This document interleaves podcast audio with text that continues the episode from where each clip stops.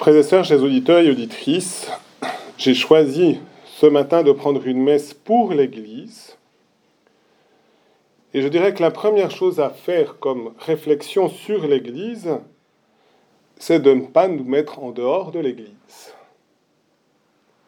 Très souvent, on dit l'Église, c'est le pape, les évêques, on y ajoute généralement encore les prêtres, parfois, si on y pense, les diacres, mais en réalité, le mystère de l'Église, c'est d'abord la vie de Dieu dans notre cœur, et par conséquent, ça concerne tous les fidèles, les laïcs y compris. Et le rayonnement de l'Église est marqué par l'union que nous avons à Dieu et la sainteté.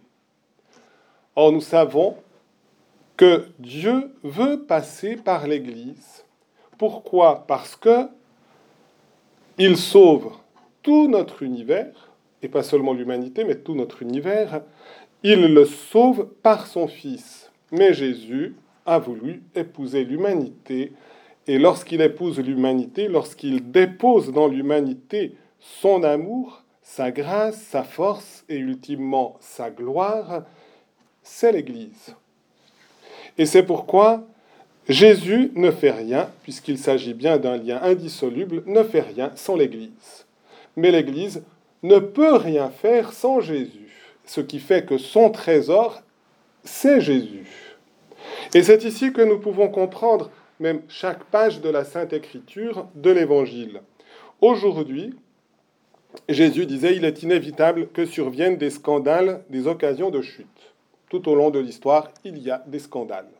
C'est même prophétisé par Jésus, le Fils unique de Dieu.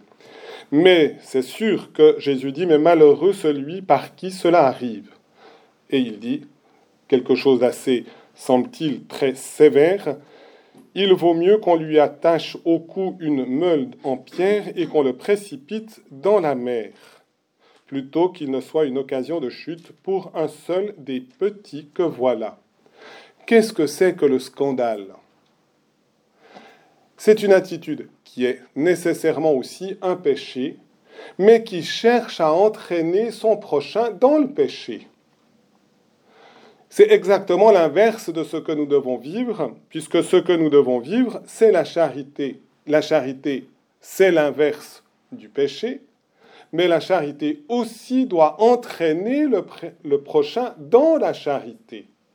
Et c'est le rayonnement de la charité qui s'exerce ou l'inverse, c'est le rayonnement ténébreux du péché qui entraînera le prochain aussi dans le drame et dans la chute.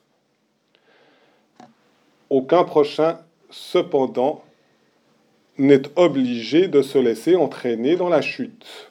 Mais autant qu'il dépend de celui qui cherche le scandale, eh bien, il y a l'intention d'entraîner l'autre aussi dans ce drame et de l'éloigner de Dieu et donc de le séparer du mystère de l'Église dans son union avec le Christ. Les scandales arrivent. Mais, Jésus ajoute, la miséricorde. Et tant que nous sommes en chemin sur la terre, même les pires criminels eh sont appelés à la conversion. Et c'est pourquoi, nous dit Jésus, prenez garde à vous-même, si ton frère a commis un péché, fais-lui de vifs reproches, et s'il se repent, pardonne-lui. Même si sept fois par jour il commet un péché contre toi, et que sept fois de suite il revienne à toi en disant je me repens, tu lui pardonneras. Il ne s'agit pas dans la bouche de Jésus d'une simple formule en disant je dis je me repens, et en réalité mon cœur reste loin de toute démarche de conversion, mais en disant je me repens, je dois me laisser entraîner par la parole que je prononce pour que justement mon cœur retrouve le chemin vers Jésus et la communion à l'Église. Et si Jésus désire pardonner, qui sommes-nous pour refuser le pardon à quelqu'un, même si c'est systématiquement qu'il rechute mais que systématiquement il demande d'être relevé, eh bien, nous devons nous associer de nouveau dans cette union entre le Christ et l'Église, puisque nous sommes membres de l'Église, dans cette ouverture à la miséricorde divine. Où est la source? Dans cette parole des apôtres, augmente en nous la foi. Plus la foi est vive, c'est-à-dire avec espérance et charité, jamais séparée de l'espérance et de la charité. Ici, il ne s'agit pas d'une foi morte, c'est-à-dire privée de l'espérance et de la charité. Si elle grandit, elle est capable de miracles. Et le miracle, le plus essentiel, ce n'est pas toujours le plus visible, c'est d'être uni à Dieu.